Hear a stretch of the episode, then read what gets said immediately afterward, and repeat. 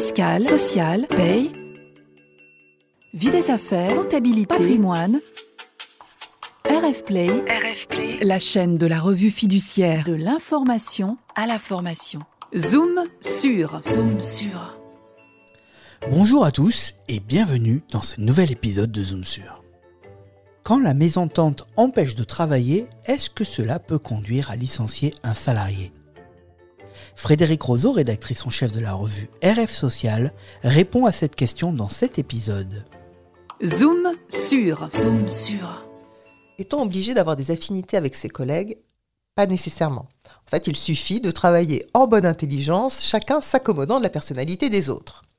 Mais il arrive que deux salariés, un salarié et le reste d'une équipe, voire un salarié, son responsable hiérarchique ou même son employeur ne s'entendent pas.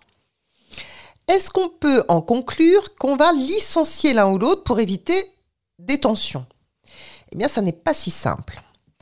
Pour pouvoir envisager qu'une mésentente justifie un licenciement, il faut 1. qu'elle nuise au bon fonctionnement de l'activité de l'entreprise et 2. qu'elle repose sur des éléments objectifs, matériellement vérifiables et imputables aux salariés qu'on envisage de licencier. Alors, quand je dis nuire au bon déroulement de l'activité de l'entreprise, qu'est-ce que je veux dire? Eh bien, la mésentente doit être à un point qu'elle gêne l'activité de l'entreprise et qu'il faille envisager ce licenciement. Pour les juges, ça veut dire que ça nuit au bon fonctionnement de l'entreprise, notamment parce que la mésentente perturbe, ou pire, empêche le travail des équipes ou les relations, par exemple avec les clients ou des partenaires extérieurs.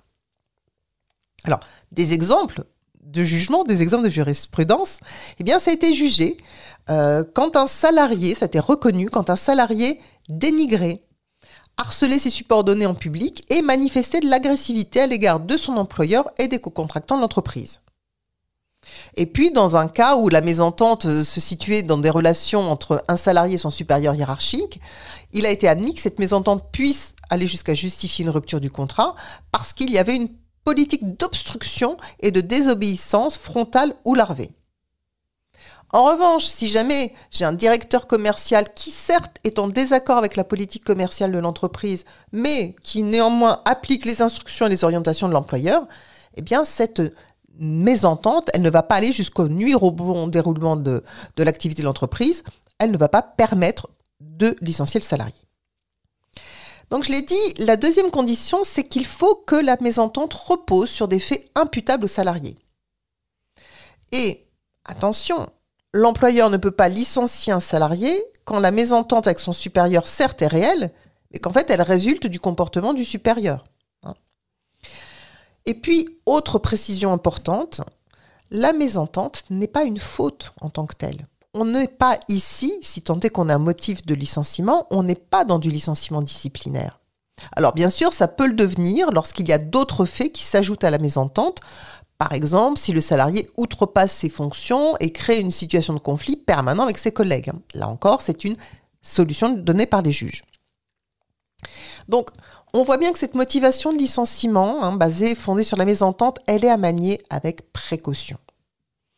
Et l'employeur qui s'engagerait dans cette voie devra pouvoir, si jamais on va jusqu'au contentieux, il devra pouvoir s'appuyer sur des éléments matériels et objectifs.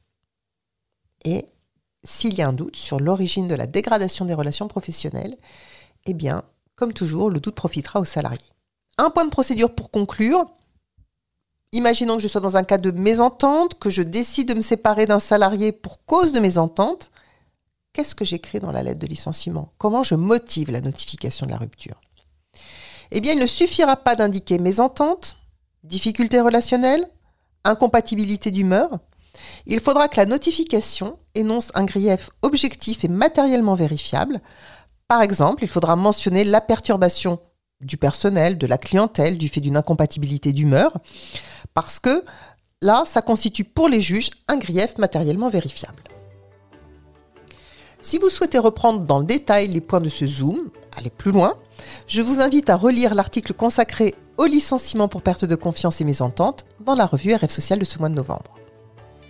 Je vous remercie de votre écoute et je vous donne rendez-vous le mois prochain pour un nouveau Zoom sur sur rfplay.fr ou sur les plateformes d'écoute. Retrouvez tous les podcasts de RF Play et plus encore sur rfplay.fr.